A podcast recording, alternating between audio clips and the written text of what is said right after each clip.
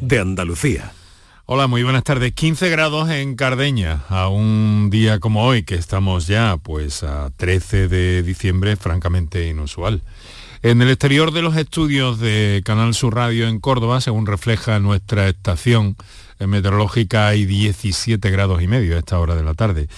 Eh, es un poco inusual también. Eh, ya se nos dijo que el otoño iba a ser eh, seco y, más bien templado. Bueno, pues eso es lo que tenemos, pero llegarán los fríos, llegarán y para eso tendremos que protegernos. Eh, miren, en el programa de hoy, dejamos ya este comentario que me he permitido a esta hora de la tarde, vamos a hablar de la disfagia. Y claro, dicho así, puede no sonarles a nada, perdón, comprensible inicialmente, ¿no? Eh, les digo que la disfagia es un problema eh, que tiene que ver con la dificultad para, tragar saliva, para tomar eh, pastillas o otro tipo de medicamentos o cualquier tipo de alimento desde la boca al esófago. Pero fíjense qué datos. Se estima que afecta a un adulto de cada 25 y que el 22% entre las personas mayores de 50 años eh, tienen este problema como patología crónica. ¿Cómo se aborda esto desde la medicina, desde nuestras unidades, desde nuestros servicios en nuestros hospitales y en nuestro sistema público? Pues se hace desde unidades especializadas en las que vamos a estar hoy, en concreto en la del Hospital Virgen Macarena, donde cada año se atienden a más de mil pacientes que asisten a consulta especializada en ese hospital debido a problemas en la deglución de alimentos. A veces por causas mecánicas, a veces por causas eh, neurológicas, pero siempre intentando buscar eh, soluciones y aplicando mm, tratamientos personalizados, buscando la respuesta a medida.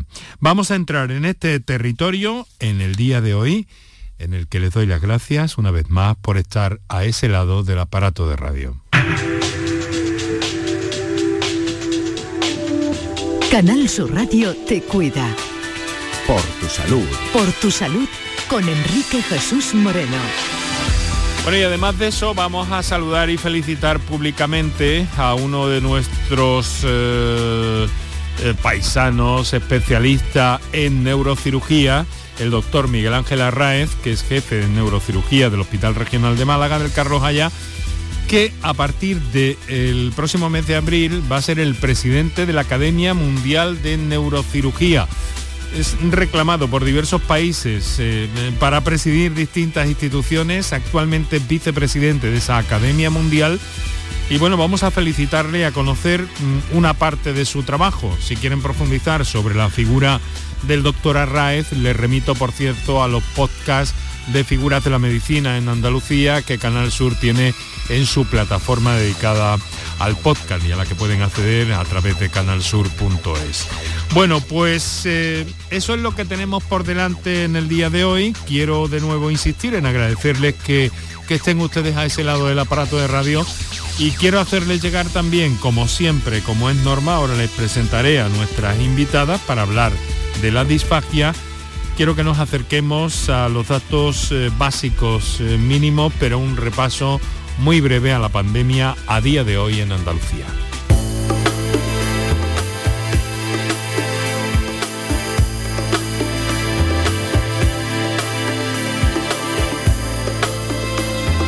Los eh, datos de, la pandemia suben notablemente, se disparan eh, tras la regularización por los festivos y el puente y además a eso añadido el fin de semana. Hoy se han comunicado 3.110 contagios registrados en nuestra tierra desde el pasado sábado. Es el dato más alto desde mediados del mes de agosto. Salud ha notificado una persona fallecida. Se frenan, mientras tanto, los ingresos hospitalarios hoy con 427 enfermos, 7 menos y 86 de ellos en cuidados intensivos. La tasa por 100.000 habitantes eh, se eleva en casi 26 puntos hasta los 174 mm, con 3 casos por cada 100.000 habitantes y la incidencia más alta se encuentra en la franja de niños de 5 a 11 años, situada por encima de los 250 puntos. Por cierto que a lo largo del día de hoy, que ha sido el primer, la primera jornada abierta para la vacunación infantil, para pedir cita para la vacunación infantil, eh, se han disparado las llamadas para pedir esa cita y vacunar a niños de entre 11 y 9 años con patologías de riesgo. La vacunación infantil, recuerden, se iniciará el próximo miércoles. Mañana vamos a dedicar a este tema con interesantes especialistas en el programa, a la vacunación, sobre todo infantil, y a todas las dudas que todavía alberguen algunos de, de ustedes. Ha sido, como les digo, el primer día para pedir la cita para la vacunación de los niños entre 11 y 19 años y las llamadas se han disparado. El consejero de salud ha pedido paciencia a las familias. Aguirre subraya que este miércoles comenzarán a inocularse las primeras dosis pediátricas que ya están aquí y llama a la vacunación de los menores porque la tasa de incidencia en esa franja de 5 a 11 años es la más alta, supera los 250 casos como le he apuntado por cada 100.000 habitantes y a partir de mañana también los mayores de 60 años podrán acudir a los puntos de vacunación sin necesidad de cita previa para recibir la tercera dosis de la vacuna. Se quiere agilizar su vacunación y ampliar cuanto antes a la siguiente franja, que estaría entre los 55 y 60 años.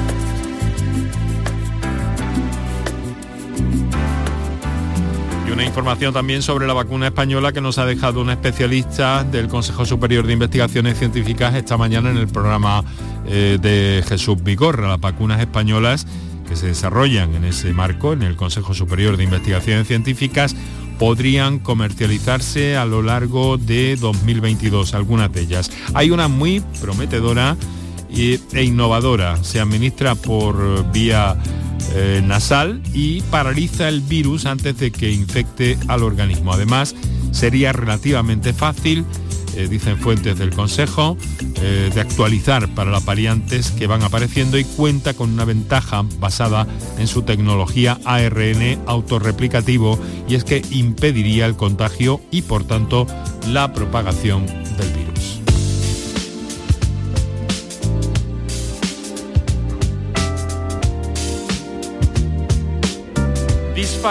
Dificultad eh, mm, para, eh, para el paso de saliva, de medicamentos, de alimentos desde la boca al esófago, con un dato que les he dado que nos dice que un, adulto de cada 25 tiene ese problema y que el 22% de los mayores de 50 años lo tienen como una patología crónica. Hay soluciones para que esas personas puedan mm, eh, tragar saliva, eh, mm, alimentarse y tomar medicamentos. Se estudian en unidades como en la que vamos a centrarnos hoy en el Hospital Virgen Macarena de Sevilla en torno a la disfagia. Les recuerdo como siempre cuáles son los teléfonos que tienen ustedes, las vías de comunicación con el programa que tienen disponibles para intervenir y plantear su duda, su mm, pregunta, lo que quieran con las especialistas que enseguida les vamos a presentar. Para contactar con nosotros puedes hacerlo llamando al 95 50 56 202 y al 95 50 56 222 o enviarnos una nota de voz por WhatsApp al 616 135 135 por tu salud en Canal Sur Radio. Nos acompaña la doctora Paola Díaz. Muy buenas tardes, doctora. Muy buenas tardes. Especialista en medicina física y rehabilitación que trabaja en ese servicio del Hospital Macarena y en esa unidad eh, concreta también donde atienden ustedes a prácticamente, mm, bueno, son más de mil pacientes cada año. Doctora, ¿qué es la disfagia? Lo hemos explicado, pero queremos escucharlo de su voz. Bueno, pues con palabras muy sencillas, que ya lo has comentado tú antes, la dificultad del paso de, bueno, de los alimentos, de la propia saliva, de, los medicamentos desde la boca, realmente hasta el estómago. Luego habría que diferenciar los tipos de disfagia que hay. Hay dos tipos, una más alta, la orofaringea, que es la que se hace referencia a la zona de la boca y la garganta, de la zona faringea, y la esofágica, que se refiere a las dificultades ya localizada en la zona del esófago. Y esto brevemente nos puede explicar por qué se produce, porque hay varias causas, ¿no? Una puede ser estrictamente mecánica, algunas otras tienen eh, origen neurológico, si no me equivoco. Bueno, hay causas eh, relativamente sencillas, como puede ser la, presbifagia, que las personas con la edad eh, no solamente se le deteriora la, visión, se le deteriora la audición, se deteriora también la deglución. Y, desde ese punto pues podemos tener causas neurológicas, enfermedades neurológicas, desde un ictus, eh, la ELA, la esclerosis múltiple, el Parkinson, eh, o tener enfermedades pues más, más severas como puede ser eh, un cáncer o una cirugía en la zona de, las estructuras que que van relacionadas con esa, con esa deglución. Dentro de ese equipo y en esa unidad de disfagia orofaringea, eh, hemos pedido también que nos acompañe, quiero agradecerle a las dos que estén con nosotros, Marina López Ruiz, que es logopeda. Marina, muy buenas tardes. Hola, buenas tardes, Enrique. Bueno, realmente, eh, en principio, bueno, pensamos orofaringe, dificultad para tragar. Mm, ¿Cuál es el papel de la logopedia en estos equipos, Marina? Pues el papel de la logopedia es bastante importante y fundamental. Eh, los logopedas nos dedicamos principalmente a diseñar lo que es el programa terapéutico que va a ser específico e individualizado para cada uno de los pacientes para intentar que esa deglución sea lo más segura y lo más eficaz posible. O sea, ¿qué hay soluciones? Hay, hay soluciones. Soluciones que vamos a, a, ir buscando en conversación con la doctora Paula Díaz, con Marina López, logopeda, y que quiero recordarles que tienen abiertos los teléfonos para la participación, además de las preguntas que vamos a hacerles desde aquí, desde, desde el estudio.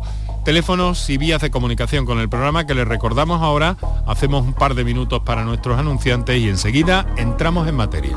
Para contactar con nosotros puedes hacerlo llamando al 95 50 56 202 y al 95 50 56 222 o enviarnos una nota de voz por WhatsApp al 616-135-135. Por tu salud en Canal Sur Radio. Aquadeus, ahora más cerca de ti, procedente del manantial Sierra Nevada, un agua excepcional en sabor, de mineralización débil que nace en tu región. Aquadeus Sierra Nevada es ideal para hidratar a toda la familia y no olvides tirar tu botella al contenedor amarillo. Aquadeus, fuente de vida, ahora también en Andalucía. Canal Sur Radio Sevilla, la radio de Andalucía. ¿Sabías que no tienes por qué convivir con el dolor? La Clínica HLA Santa Isabel te ayuda a aliviar tus molestias con su nueva unidad contra el dolor. Este nuevo servicio ofrece tratamientos para el dolor crónico como hernias discales, dolor lumbaro cervical, cefaleas, trigémino, artrosis y otras patologías. Pide tu cita en la Clínica Santa Isabel al 954-570-004 en Luis Montoto 100. HLA Santa Isabel cuida de ti. Las noticias que más te interesan las tienes siempre en Canal Sur Mediodía, Sevilla. Y este martes te llegan desde el Centro Comercial Lago, en Alagó del 3 de diciembre al 5 de enero y descubre el poblado de la Navidad que tenemos para los más pequeños. Más información en lago.es. ¿Buscas una fibra óptica que te dé más? Telecable Andalucía es tu operador local de confianza, sin trucos ni engaños. Telecable. Fibra de 300 megasimétricos por solo 14,90 euros al mes y línea ilimitada de 30 gigas por 12,90. Contrata ahora en telecableandalucía.com y entra en un sorteo de productos Xiaomi. Telecable Andalucía. Conectarse está al alcance de todos. Del papel higiénico, ni el de la botella los retos más difíciles a los que se enfrenta nuestra generación están en la vida real, como el famoso encontrar trabajo challenge o el independizarse challenge. Y aunque para superarlos necesitamos vuestro apoyo, aceptamos el reto. Súmate en aceptamoselreto.com. FAD 916 1515. Para contactar con nosotros puedes hacerlo llamando al 95 50 56 202 y al 95 50 56 222 o enviarnos una nota de voz por WhatsApp al 616-135-135. Por tu salud en Canal Sur Radio. Vamos a hablar eh, de soluciones. Nos acompaña la doctora Paola Díaz, eh, especialista en medicina física y rehabilitación, y Marina López Ruiz, logopeda, Hospital Virgen Macarena y en esa unidad de disfagia orofaringea, con métodos de evaluación y diagnóstico eh, complejos que vamos a intentar conocer y desde luego con la participación de nuestros oyentes, que Marina, eh, Paola, si les parece, vamos a... Yo tengo algunas preguntas aquí que hacerles, pero eh, me gusta siempre dar prioridad a los oyentes que nos telefonean especialmente en directo y lo ha hecho Antonio desde Sevilla, a quien voy a saludar. Antonio, buenas tardes. Hola, buenas tardes. Eh, es un tema eh, que me afecta y quería saber un par de, cuestiones. Una de ellas, eh, si es necesario hacer una manometría para saber el nivel de dificultad que tiene sobre todo en, la zona baja, la zona distal del esófago y mm, por, otro, por otra parte, la información que también me llega de que las personas que puedan ser diagnosticadas de disfagia y en un caso más concreto de acalasia, si este diagnóstico conlleva que hay una mayor incidencia de neoplasia a nivel distal del esófago. Caramba, eh, nuestro oyente está mm, bien documentado, ¿no? Debido a esa afectación que tiene con, con el problema de la de la disfagia. No se retire, por si acaso hay que, hay que precisar algo. Antonio, muchas gracias, por su por su intervención. Doctora Díaz, ha escuchado a Antonio bien, ¿verdad? Sí, perfectamente. Bueno, eh, ha preguntado por una de las pruebas que, se, a veces se, mm. indican dentro del contexto de diagnóstico de la, de la disfagia, que es la manometría. Eh, específicamente la manometría es una prueba que aplican los compañeros de digestivo porque una unidad de, o un, centro donde abordamos disfagia no es algo que, hacemos solamente dos personas como estamos aquí hoy, sino que es algo, es un equipo multidisciplinar donde participan pues otros especialistas en y radiodiagnóstico, en digestivo, digestivo, medicina interna, eh, otorrino, masilofacial, son son muchos son muchas especialidades las que nutrición, no te quiero contar, pediatría en el caso de niños, eh, la verdad es que somos muchos, ¿no? Y la manometría no deja de ser una de las múltiples pruebas que podemos aplicar para, el diagnóstico específicamente de, de las disfagias más esofágica, ¿no? Nosotros, por ejemplo, que nos dedicamos en la parte de rehabilitación a lo que sí podemos rehabilitar, que es la zona orofaringea, la zona esofágica, el, diagnóstico definitivo de un problema funcional, de un problema eh, motor, eh, habitualmente mm, se, puede, se puede prescribir, se puede indicar como método diagnóstico la manometría. Está claro que va a depender evidentemente de la, clínica y de hallazgos de otras pruebas previas que, hayamos realizado. Pero bueno, no, es, un, es, parte de nuestro arsenal diagnóstico y no siempre es necesario, pero en muchos casos pues se, indica y se hace, y se hace además bastante bien. En nuestro centro los compañeros de digestivo la, realizan con, buenos resultados.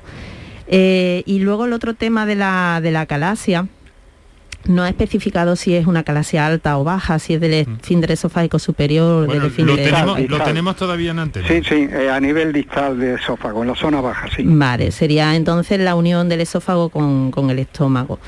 Eh, ese tipo de, bueno, pues ese tipo de acalasia específicamente no está no es una relación directa con un, con un, tumor, sino lo que hay es una alteración funcional. De por sí la manometría forma parte de ese diagnóstico de, esa calasia, ¿no? como prueba diagnóstica. Y lo que hay es un fallo en la, en la relajación de, ese esfínter. Y luego, bueno, pues evidentemente hay que analizar el origen, la etiología de ese, de ese proceso y bueno, unas veces se hacen tratamientos más invasivos, más quirúrgicos y en otros casos pues, pues menos, dependiendo de, la afectación que hay.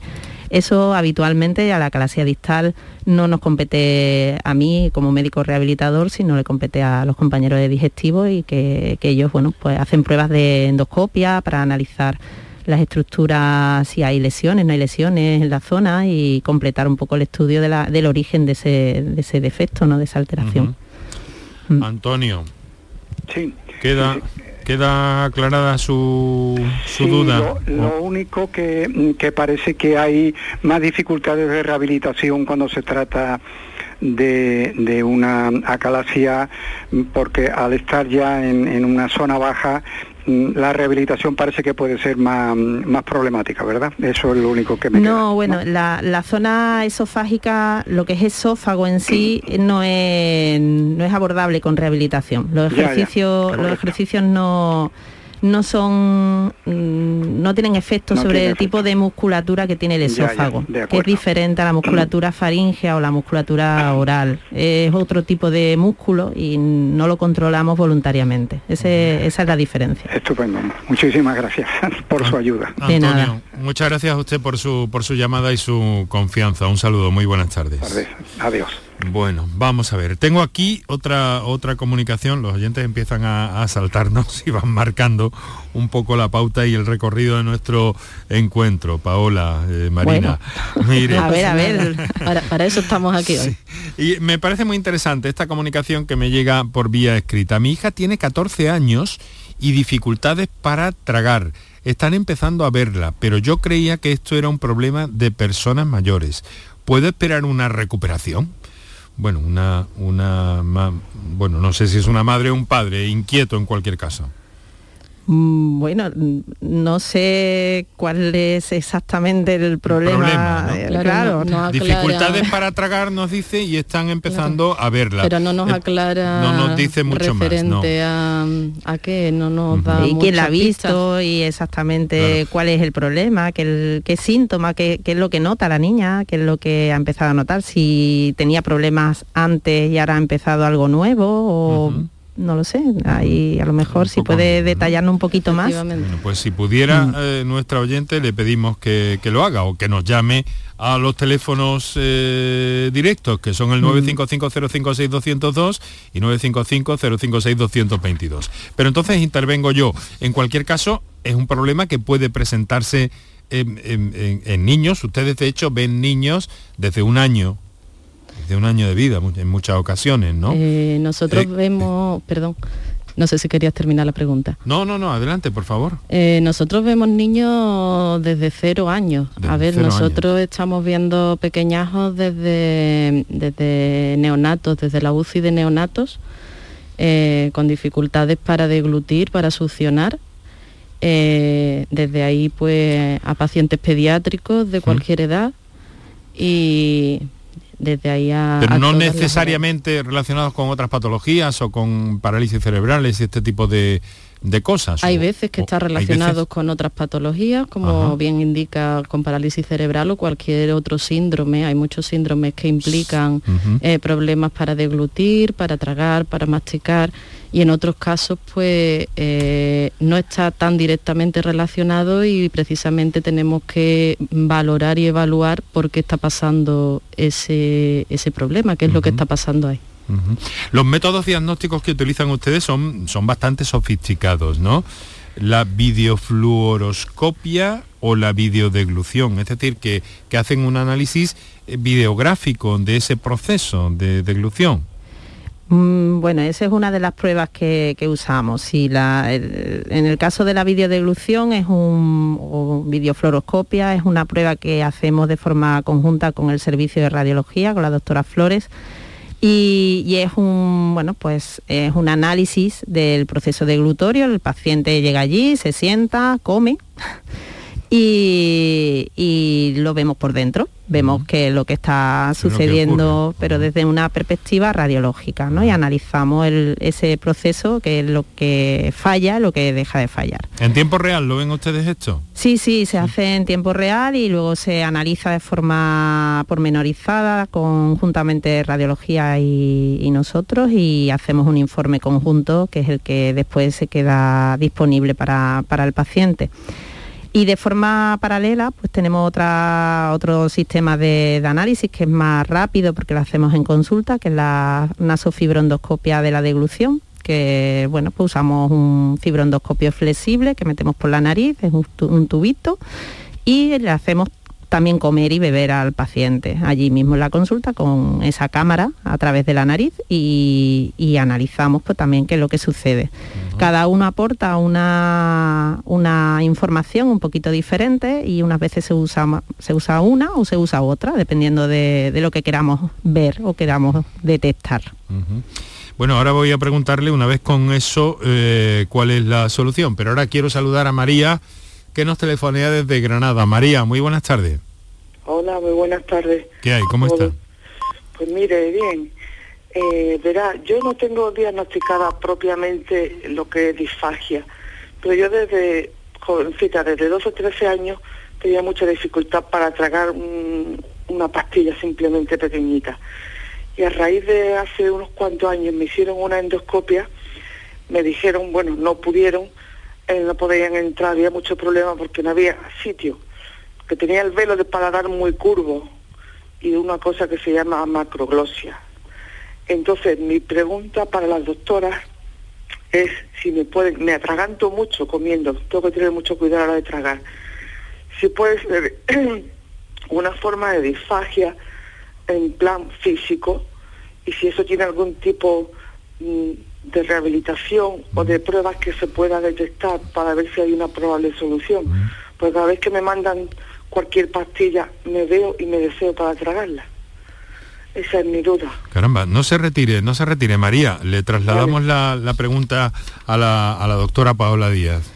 Sí, bueno, está claro de que bueno, la, la, parte anatómica, lo que son las estructuras, si hay alguna variación de la, de la normalidad o si hay un exceso, un tejido un poquito más grande, una lengua más grande, ¿no? Como ha dicho usted, una macroglosia, pues eh, puede generar pues por una dificultad por obstrucción ¿no? para, para, tragar determinadas cosas. De todas maneras, eh, el hecho solo de que tenga una lengua un poquito más grande, que no tampoco la hemos visto, no sabemos eh, cómo funciona, cómo realmente se contrae el músculo. La lengua es una mezcla de muchos músculos y, bueno, pues es un tejido bastante complejo y, hay que evaluarlo, ¿no? Pero, pero sí, bueno, podría ser un factor, pero habría que habría de todas maneras que estudiar qué es exactamente lo que pasa, ¿no? Si es solamente algo anatómico o es algo más allá, ¿no? Que hay otros factores asociados vamos, en principio, así a voz de pronto, bueno, pues alguna dificultad podría existir por la parte tamaño, ¿no? De, la, lengua, pero, pero bueno, mm, solo por eso no, sería la causa, ¿no? De, un problema. María, ¿con la, ¿con la comida no tiene usted esos problemas? Sí, tengo que tener cuidado. Es que no es solamente lo de la lengua. Es que mm. el velo del paladar, lo que llaman el velo del paladar, lo tengo excesivamente curvo. Entonces, eso, claro, eso se descubrió al, intentar hacerme una endoscopia que no había forma de poder introducir el tubo. Mm. Tuvieron que citarme otro día y dormirme para hacérmela. Y me tiré soltando sangre un ratillo. Entonces, claro, mm, yo nunca me planteé esto de la disfagia, que independientemente de la macroglosia, es eso, que siempre he tenido mucha dificultad a la hora de tragar cualquier cosa, me he atragantado mucho, pero nunca he pensado, porque yo pensaba que eso era un una cosa de tipo, mm, lo que han dicho las doctoras, porque tuviera X enfermedad, no de tipo físico. Entonces nunca he ido a un especialista mm. y básicamente lo que sí me, vendría muy bien que las doctoras me indicaran eh, si puedo, a qué especialista podría ir para que me aclarara el tema y se mm. estuviera ya de una vez. Bueno, una hoja de ruta de alguna forma, ¿no? Por, por dónde podría profundizar, doctora Díaz, esta, esta oyente, en, en su problema que vía, eh, en la medida de lo posible, con los escasos datos que tenemos, le, recomienda un poco. Sí, bueno, en Granada, ha dicho que era de Granada, ¿verdad? sí, sí. en Granada los compañeros en Virgen de las Nieves y yo creo que le pueden atender perfectamente mm, a través de, normalmente a través del médico de cabecera, pues eh, ellos hacen la derivación a los especialistas eh, correspondientes y, no hay, yo no creo que vaya a tener ningún problema de, atención eh, allí, las unidades existen allí también en ese, en ese área. Y, bueno, hombre, lo que habría es que hacer una buena exploración física y, mm. analizar realmente mm, dónde está el problema para, para saber qué prueba realmente es la que necesitaría para, para llegar a un diagnóstico.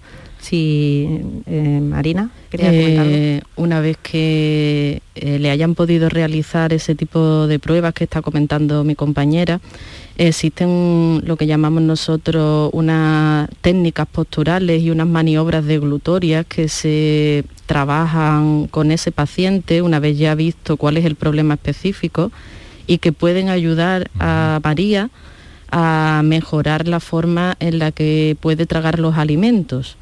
Eh, es decir, que una vez que se haya podido estudiar exactamente cuál es la problemática, seguramente habrá técnicas que se puedan usar para que mejore su forma de tragar.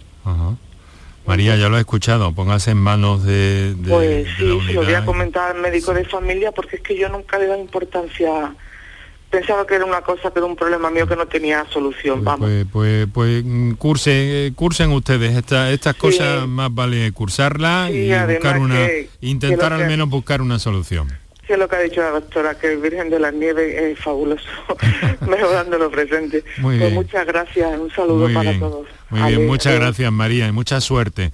Bueno, en esta situación, em, Marina, me da la impresión de que, de que ha señalado como una especie de gimnasia, ¿no? Una especie de ejercicio para facilitar ese tránsito. Eh, sí, hay diferentes formas de, enfocar el, el, problema que nos están planteando, ¿vale? A través de la logopedia podemos hacer diferentes cosas. Eh, podemos hacer modificaciones en la dieta cuando vemos que al paciente eh, es más eficaz haciendo una alimentación con una determinada consistencia de dieta. Eh, enseñamos técnicas posturales que son colocación de la persona a la hora de comer, que pueden facilitar que el tránsito del alimento. Eh, enseñamos también lo que llamamos maniobras deglutorias, que son ya técnicas muy específicas que se hacen justo en el momento de tragar el alimento. Y, aparte de todo eso, trabajamos directamente con el paciente a nivel de la musculatura que está relacionada con la deglución, que principalmente los labios, la lengua, la musculatura de faringolaringea. Eh, con la idea de que, de que sea lo más funcional posible, de mejorar la fuerza, de mejorar la resistencia de la musculatura, eh, mejorar la sensibilidad, es decir, hay mucho trabajo por hacer. Doctora Díaz, cuando tienen ustedes todo ese material, eh, cuando realizan ustedes esas dos pruebas, la videofluoroscopia y la videodeglución, que aporta diferentes datos, nos ha dicho hace un instante, a partir de ahí lo que hacen ustedes en la unidad es diseñar una estrategia específica, personalizada para cada, para cada paciente. Sí, sí, la verdad es que para eso es el análisis, ¿no? Evidentemente la exploración física y las pruebas son para determinar dónde están los, déficits, dónde, dónde fallamos, ¿no? Como ha estado comentando antes Marina, pues se, pueden plantear muchas, muchas técnicas. Hombre, lo primero en consulta lo que intentamos es dar primero consejos, consejos sobre todo de tipo alimentación y postura, porque, bueno, pues por ejemplo, mm, lo que estábamos comentando de las pastillas, al final es una cosa parecida a lo que sucede con los alimentos, es una mezcla, lo que tenemos en la boca es líquido, porque las pastillas se suelen tomar con agua, eh, líquido con algo duro. E igual que si coges una sopita de fideos y tienes tu caldito con, con tus fideitos, ¿no? Entonces, eso nosotros le llamamos consistencias mixtas. Hay pacientes donde, bueno, pues tienen una, una musculatura un poquito, pues con peor, con fallos de control o a nivel anatómico tiene un problema para generar una buena propulsión eh, lingual y entonces pues mezcla o tiene dificultades para esa mezcla, no maneja bien el líquido y mientras está intentando a lo mejor masticar, pues imagínate una naranja que también sería una consistencia mixta, pues empiezas a masticar gajo, suelta líquido y mientras mastica pues ese líquido no es capaz de controlarlo en la boca. Bueno, pues lo primero es darle unos consejos de, de cuáles son los alimentos que maneja mejor, que puede darle más seguridad, darle ser más funcionales, más Mm, empujarlos con más posibilidades para que no se atragante qué postura, que evite distracciones, que evite pues, aquello que les genere pérdida de control de, ese alimento y, en base a lo que hemos analizado en consulta, bueno, pues trabajamos con, con, nuestros logopedas, con Marina, con, nuestra otra compañera, con Marta, y, y, diseñamos pues que, cuál es el, programa de, terapia eh, que vamos a, plantear con, esa persona. Eh, Paula, Marina, tengo otra pregunta que me llega por escrito, muy cortita, pero me parece muy interesante. Me da la impresión de que es muy interesante. No sé ustedes cómo la valorarán. buenas tardes, yo me atraganto con frecuencia. ¿Puedo tener disfagia o es que soy un poco nervioso? Pregunta este oyente. A ver, puede, puede ser ambas cosas o las dos cosas juntas. Es decir, eh, tal como ha dicho la doctora, en muchas ocasiones pacientes o personas que, comen demasiado rápido, que me suena a mí que va por ahí un poco, que comen demasiado rápido, pues eh, pasa que, no están teniendo toda la atención necesaria para que, para que la musculatura y la zona orofacial estén funcionando de forma correcta. Entonces, por eso lo que, le lo que comentábamos antes, de que tenemos que dar una serie de consejos entre los cuales, aparte de evitar las distracciones, intentar tener una postura correcta, eh, estaría, por ejemplo, comer eh, a una velocidad mm, que no sea demasiado rápida porque tenemos muchos pacientes que su gran problema es que comen muy rápido o que van muy estresados, van muy estresados comiendo y eso mismo provoca el, problema de atragantamiento. Muy bien, qué interesante todo lo que estamos aprendiendo a propósito de la disfagia y esas eh, técnicas para su diagnóstico, para su tratamiento y las preguntas que están realizando nuestros oyentes. Tenemos otra llamada, por cierto, en directo. Manuel de Carmona. Buenas tardes, Manuel. Hola, buenas tardes. Encantado de saludarle. Eh, bueno, eh, por circunstancias de la vida, digamos, tendría que, que pedir pocos consejos porque estas dos eminencias que tenéis ustedes ahí han tratado a mi hijo con, un, con un problema de, de, un accidente, de, un accidente cerebral, han tratado a mi nieto con un tema de tumor cerebral y han tratado a mi hermana por un, problema de, de, derrame cerebral. Tanto Marina como Paula, para mí son dos eminencias. Entonces, en este caso, quiero mm, agradecer al Canal Sur por esta opción que hacéis de que estas dos personas que como profesionales mm, no tienen dónde ponerla y como personas mucho más. Entonces, mm, esa era la llamada solamente. Eh, y el poder mm, saludarlas a ellas directamente a través de la radio, ¿no? No era otra cosa, pues ya digo, bueno. tengo mucho que agradecerle a ella y sé mucho de ella y de todo el trabajo que ellas realizan. ¿eh? Muy bien, muy bien, por eso, por eso están aquí, por eso están aquí, Manuela, que buscamos siempre a los muchos y, buenos especialistas que tenemos en, toda nuestra Andalucía, en los, nuestros hospitales y en, y en, unidades tan especialidades como esta.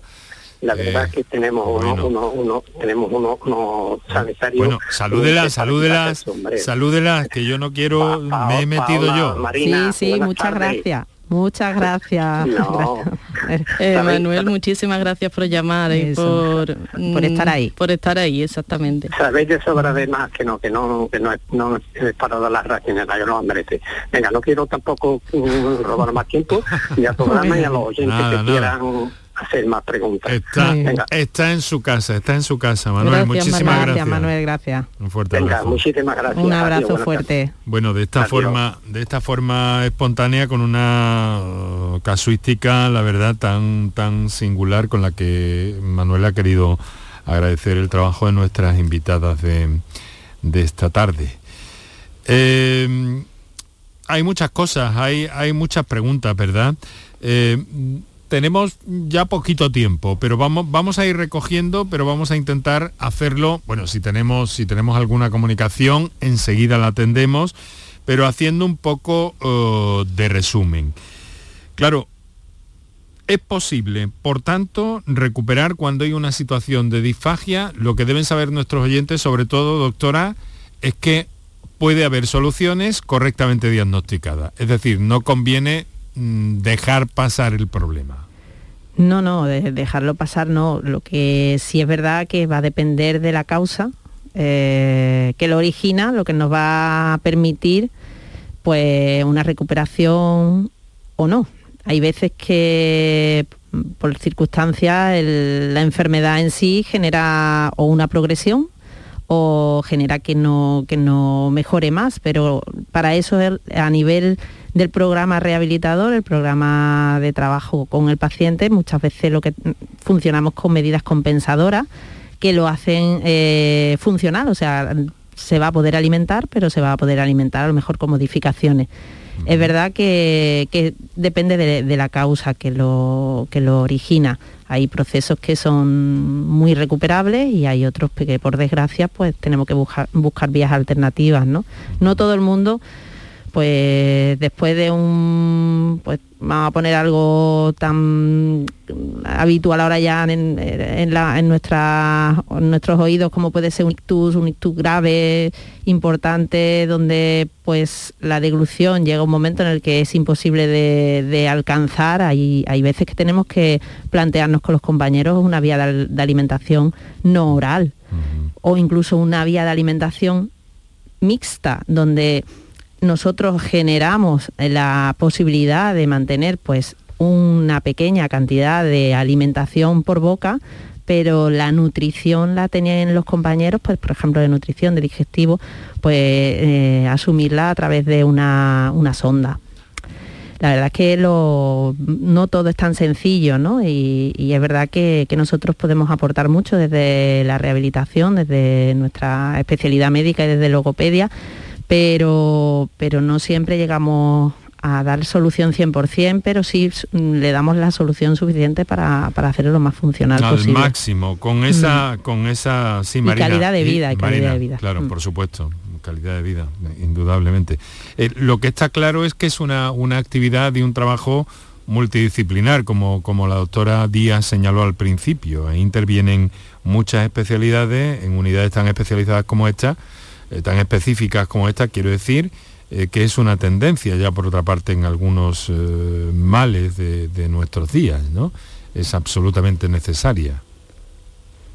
sí, efectivamente. es importante que los equipos estén formados por los profesionales de diferentes, mm, de diferentes especialidades y que generalmente nosotros tenemos la suerte de que en nuestro hospital pues mm, la mayoría de, los especialistas están muy concienciados ya con el tema de la disfagia y, que hay muchos profesionales que, están eh, ya le digo, eh, tan concienciados que, en el momento en el que ven cualquier cosa mm, que les pueda parecer que, tiene que ser diagnosticado por nosotros, tiene que ser valorado, eh, enseguida nos avisan y... Equipos. Efectivamente, equipos. Equipos, y sensibilidad. Efectivamente, Enrique, las dos palabras clave. Equipos y sensibilidad. Doctora Paula Díaz, eh, Marina López, eh, muchas gracias por haber estado con nosotros este trocito de la tarde que nos han cedido tan amablemente y haciendo eh, un, importante esfuerzo también. Eh, quiero agradecerles que hayan estado con nosotros, que nos hayan trasladado parte del trabajo que realizan en el Hospital Macarena, en esa unidad específica. Marina López Logopeda, la doctora Paula Díaz, especialista en rehabilitación y medicina física. Muchas gracias por haber estado con nosotros. Gracias a nuestros oyentes también. Ahora vamos a entrar en otro el territorio. Les quiero agradecer muchísimo que hayan estado y seguimos informando sobre la disfagia y atentos a su trabajo.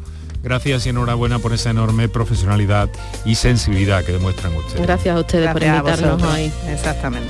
Un saludo, muy buenas tardes. Adiós. Por tu salud, escucha Canal Sur Radio.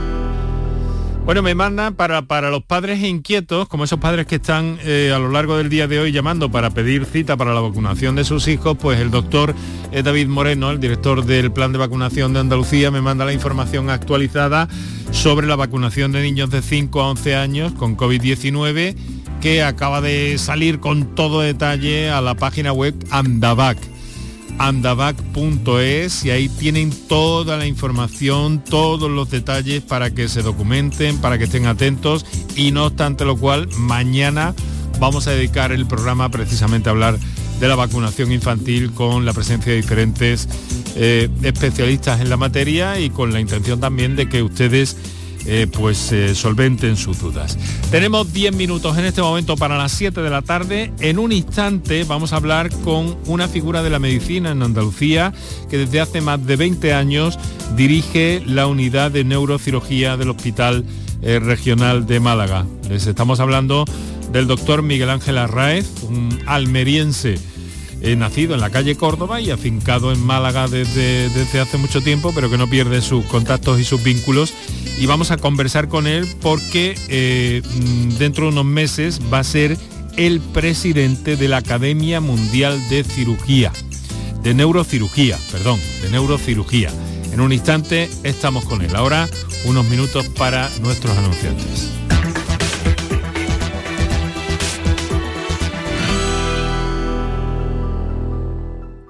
El resumen de la jornada con la última hora del deporte, la economía y el análisis lo tienes en el Mirador de Andalucía. De lunes a viernes desde las 7 de la tarde con Natalia Barnés. Quédate en Canal Sur Radio, la radio de Andalucía. Canal Sur Radio es la emisora que más ha crecido durante 2021. El Club de los Primeros es el programa más oído entre las 5 y las 6 de la mañana. La mañana de Andalucía con Jesús Vigorra incorpora 52.000 nuevos oyentes. En el fin de semana, Domi del Postigo reúne a 115.000 oyentes. Y en Internet, el programa del Yuyu acumula 1.130.000 descargas. Gracias por confiar en nosotros. Gracias por escucharnos. Canal Sur Radio es la radio de Andalucía. La mañana de Andalucía con Jesús Vigorra. Un programa informativo. Además, el Constitucional también se ha pronunciado sobre... De entretenimiento. Arturo Pérez Reverte, buenos días. Buenos días. Que te ayuda. Señor Calatayú, buenos días. Hola, buenos días. Y te divierte. La mañana de Andalucía son mejor. La mañana de Andalucía con Jesús Vigorra. De lunes a viernes desde las 5 de la mañana. Quédate en Canal Sur Radio la radio de Andalucía. Canal Sur Radio te cuida. Por tu salud con Enrique Jesús Moreno.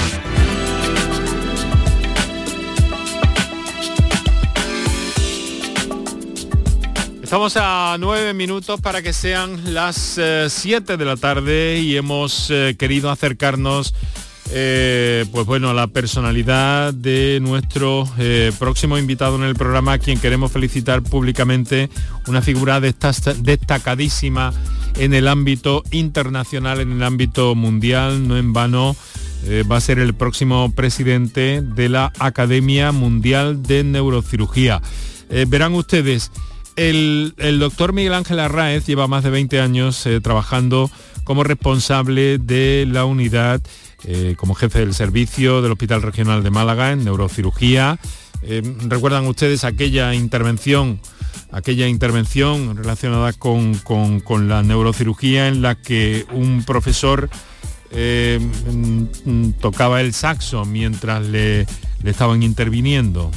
fue muy, aquello era muy, muy llamativo y muy exitoso, fue también por cierto, pero a diario, prácticamente cada día, en ese servicio, en otros muchos de Andalucía, pero en ese en concreto con la figura y la bajo la batuta del doctor Miguel Ángel Arraez, que nos escucha ya. Eh, doctor Arraez, muy buenas tardes.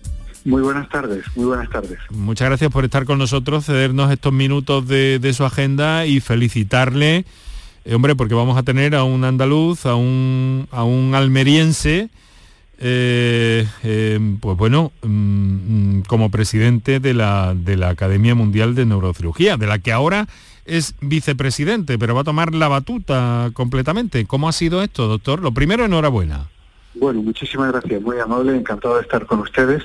Bueno, pues esta es una academia mm, como tantas otras dentro de medicina, pero dirigida lógicamente al ámbito de la neurocirugía, en la que estamos pues un representante por cada país y he tenido la fortuna de ostentar algunos cargos de responsabilidad. El actual es el de vicepresidente, que es la antesala de la vicepresidencia que Dios mediante se llevaría a cabo, digamos, la, eh, bueno, la entrega en concretamente en Estados Unidos en el plazo de unos cuatro meses. Caramba, bueno, recientemente estuvimos hablando, el doctor Miguel Ángel Arraez, eh, pues, eh, es curioso, un, un, colega mío, periodista y paisano suyo de Almería, eh, Miguel Cabrera, dice que harían falta al menos seis folios solo para enunciar las responsabilidades eh, que tiene usted en el ámbito de, la neurocirugía, ¿no? Jefe del servicio, también en las clínicas Quirón en Málaga y Marbella, en la clínica Santa Elena en Torremolino, fundador y director del Instituto Arraiz de Neurocirugía Avanzada, director de cátedra para el desarrollo y avance en neurocirugía de la Universidad de Málaga, donde además es profesor. Y a pesar de todo, doctor, esta mañana cuando le llamaba para felicitarle, me decía usted, estoy a punto de entrar en el quirófano. Eh, sigue ¿Cómo puede con todo eso? Bueno, pues eh, digamos que, la fuerza ahorca se dice. No hay más remedio que llevar a cabo todas estas tareas.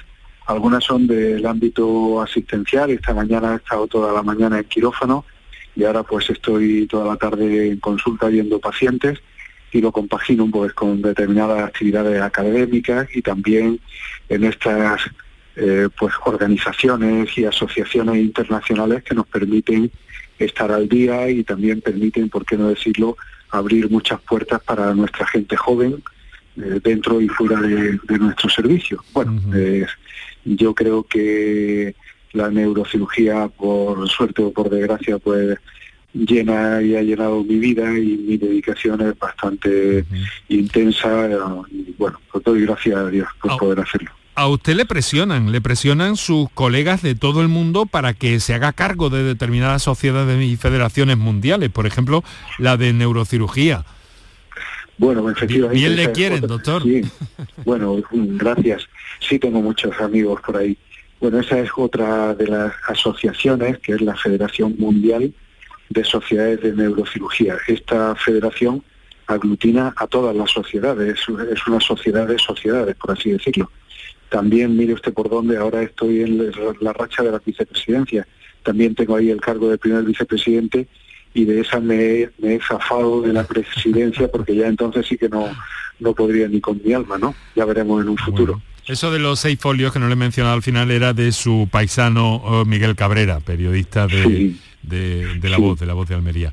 Eh, bueno, la, la explicación que tienen todos esos folios de currículum es sencillamente que que me he ido haciendo viejo. no hay otra explicación. Que, no, que no para de trabajar, doctor, que no para de trabajar. Pues sí. Por su pasión, por, por esta disciplina que ya nos comentó. Doctor, muy brevemente ya, pero quiero que nos haga un pequeño balance de cómo les está yendo con esas nuevas instalaciones, con esos eh, em, quirófanos de última generación que están integrados en la unidad de neurocirugía del Regional de Málaga y que llevan mm, algún tiempo funcionando eh, en pleno desarrollo ya, ¿no? Bueno, pues en primer lugar, eh, gracias por darme la oportunidad de hablar muy brevemente de ellos y aprovecho para, agradecer a nuestra institución, al Hospital Carlos Haya y a, la Consejería de Salud y, también a la Dirección Gerencia del SAS el apoyo y la inversión que han hecho para que tengamos unos quirófanos de absoluta vanguardia. Realmente hay un cuarto quirófano en desarrollo que tendrá una resonancia magnética intraoperatoria y con estas instalaciones pues yo creo que vamos a estar en la vanguardia no nacional sino por supuesto internacional. Desafortunadamente la época de COVID no permite que estos quirófanos tengan el rendimiento deseable pues por las limitaciones que ahora mismo tienen los hospitales de tal suerte que, que pues la lista de espera está ahí un poquito digamos retrasada, como desgraciadamente en todos los hospitales, pero con una extraordinaria expectativa de, proyección, si Dios quiere, en los próximos meses, si, si este virus decide abandonarnos y cambiarse de planeta. Ese, nuevo, ese nuevo quirófano, si no me equivoco, era en el materno infantil, ¿no? Correcto, en el hospital materno infantil, aunque tendrá su eh, uso destinado a pacientes infantiles y de la sección del doctor Ross, uno de nuestros neurocirujanos y buen amigo y excelente neurocirujano, y también digo pacientes adultos, todo esto también en previsión de la construcción del nuevo Carlos Haya, que será pues un edificio contiguo al Hospital Materno Infantil. Muy bien, cuya maqueta ya pueden consultar los eh, la gente inquieta en internet, por cierto. Sí, sí, sí, sí, Bueno, doctor, muchas gracias. No puede evitar eh, recordar, por cierto, también en noticias de hoy que, en Cuidados Críticos y Urgencias Pediátricas del Regional ha conseguido la certificación de calidad en nivel excelente. Esto es un hito en nuestros hospitales también y eh, pues bueno, aprovecho para mencionarlo ya que hemos estado eh, casi casi tocando ese territorio. Doctor Miguel Ángel Arraez, enhorabuena y muchas gracias por estos minutos que nos ha concedido. Muchísimas gracias a ustedes por el interés, un fortísimo abrazo y feliz Navidad. muchas gracias. Lo mismo para usted. Aquí lo dejamos con Canterla, Rodríguez, Viedma y Moreno. Hasta mañana. Hablamos de vacunas infantiles.